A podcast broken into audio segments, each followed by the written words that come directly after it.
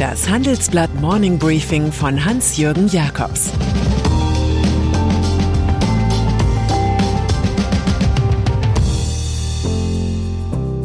Guten Morgen allerseits. Heute ist Donnerstag, der 25. November, und das sind heute unsere Themen. Das Ampelbuch vom Fortschritt. Olaf Schmidt und andere Helden. Und ein deutsches Lob für Frankreich. Nach einer kurzen Unterbrechung geht es gleich weiter. Bleiben Sie dran. Sie investieren in Aktien, es fehlt Ihnen aber eine klare Strategie. Ihr Depot ist ein Sammelsurium mehr oder weniger guter Ideen. Dann geht es Ihnen wie vielen. Lernen Sie in der Masterclass erfolgreich investieren, alles über kluge Börsenstrategien. Mit dem Rabattcode Investieren20 gibt es 20% Nachlass auf den Normalpreis. Infos unter handelsblatt.com slash erfolgreich investieren. Regierungsbildung. Das Buch des Tages hat 177 Seiten, eine gute mittlere Größe. Es fehlt die übliche Struktur von Bestsellern, also zu Beginn ein Erdbeben, das es dann zu steigern gilt.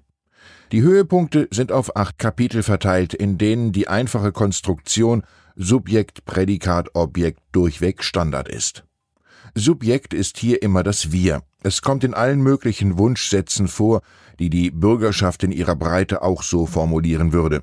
Die Parteien, die sich hier zum Wir auf Zeit vereinen, heißen SPD, Grüne und FDP. Und mehr Fortschritt wagen heißt ihr Buch zum Bündnis. Es ist die mit dem Holzhammer eingeschlagene Adaption von Willy Brandts Mehr Demokratiewagen vom 28. Oktober 1969. Der neue Aufbruch wirkt um vieles belastbarer als etwa die Regierung in Schweden. Dort trat die Sozialdemokratin Magdalena Andersson nach nur acht Stunden wieder zurück, nachdem die Grünen als Koalitionspartner verschwanden. Was vor 52 Jahren in Deutschland die gesellschaftliche Erstarrung war, diese Autoritätsgläubigkeit und Illiberalität ist heute die Rückständigkeit bei Digitalisierung, Klimaschutz, Staatskunst und Infrastruktur. Diese Analogie legt mehr Fortschrittwagen mit der Willi-Anleihe nahe. Auch damals regierten ja FDP und SPD.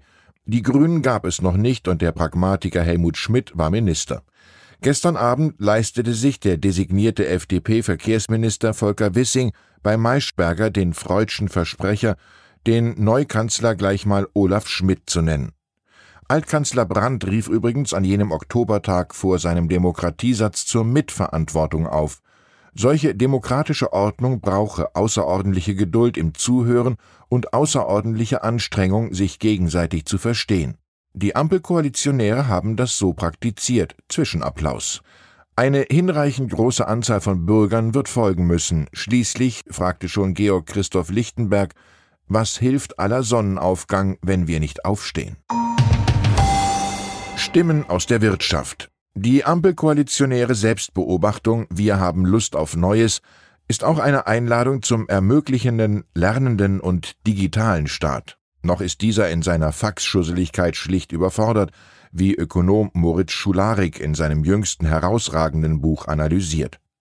Viele haben sich schnell auf das Fortschrittsbuch des Tages gestürzt, um in soziolinguistischer Feinarbeit zu ergründen, wo sich wer wohl durchgesetzt hat. Das führt zu wenig. Zielführender ist es, die konkreten Maßnahmen zu würdigen. Wer lesen will, spürt auf den 177 Seiten viel Realpolitik und Olaf Schmidt. Die kleine Geschichte zum großen Fortschritt ist auch ein Investitionsprogramm. Zu Recht äußern sich Ökonomen tendenziell positiv zum Erstlingswerk der Autorengemeinschaft. Der Koalitionsvertrag beruhigt mich, sagt Lars Feld, einst Chef der Wirtschaftsweisen. Die befürchtete ausufernde Finanzpolitik werde nicht kommen. Der aktuelle Wirtschaftsweise Achim Truger findet, der Vertrag sende wirklich gute, tatkräftige Signale und seine Kollegin Monika Schnitzer lobt die pragmatischen Finanzierungsoptionen für die benötigten umfangreichen öffentlichen und privaten Investitionen.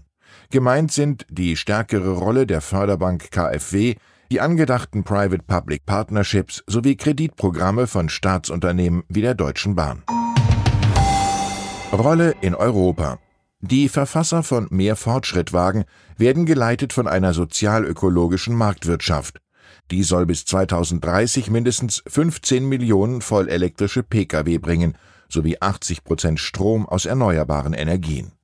Was Europa angeht, findet sich tatsächlich die wünschenswerte Weiterentwicklung zu einem föderalen europäischen Bundesstaat, der strategisch souverän und nachhaltig sein soll.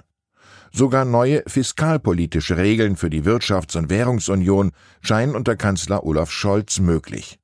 Seine erste Amtsreise wird nach Paris führen und er lässt frisch auf Texten, man sei von einer starken deutsch-französischen Partnerschaft geleitet. Angela Merkel scheute noch das Pathos des Emmanuel Macron. Die Verspannungen sind weg, auch unter dem Druck der Ereignisse. Die Medien würdigen die enge Bindung Macrons mit Italiens Premier Mario Draghi als Drakon. Heute reist der Franzose für zwei Tage nach Rom, um einen weitreichenden Kooperationsvertrag zu unterschreiben. Man ist sich einig, Hand anzulegen an die Maastricht-Kriterien zur europäischen Schuldenregelung.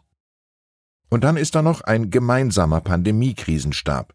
Den setzt die neue Bundesregierung ebenso unverzüglich ein wie einen interdisziplinär besetzten wissenschaftlichen Pandemierat beim Bundesgesundheitsministerium. Die Notinitiative lädt sofort zu Fragen ein, warum gab es das eigentlich nicht schon früher? Was ließ Angela Merkel an diesem Corona-Regime mit den Ministerpräsidenten festhalten, das Markus Söder zur Ich kann Kanzler-PA nutzte? Und was wird eigentlich aus dem Robert Koch Institut RKI, das sein Versagen beim Aufbereiten valider Daten mit umso bedrohlicheren Warnungen zu kompensieren scheint. RKI-Chef Lothar Wieler jedenfalls darf die Ideen der Ampel als Misstrauensvotum verstehen.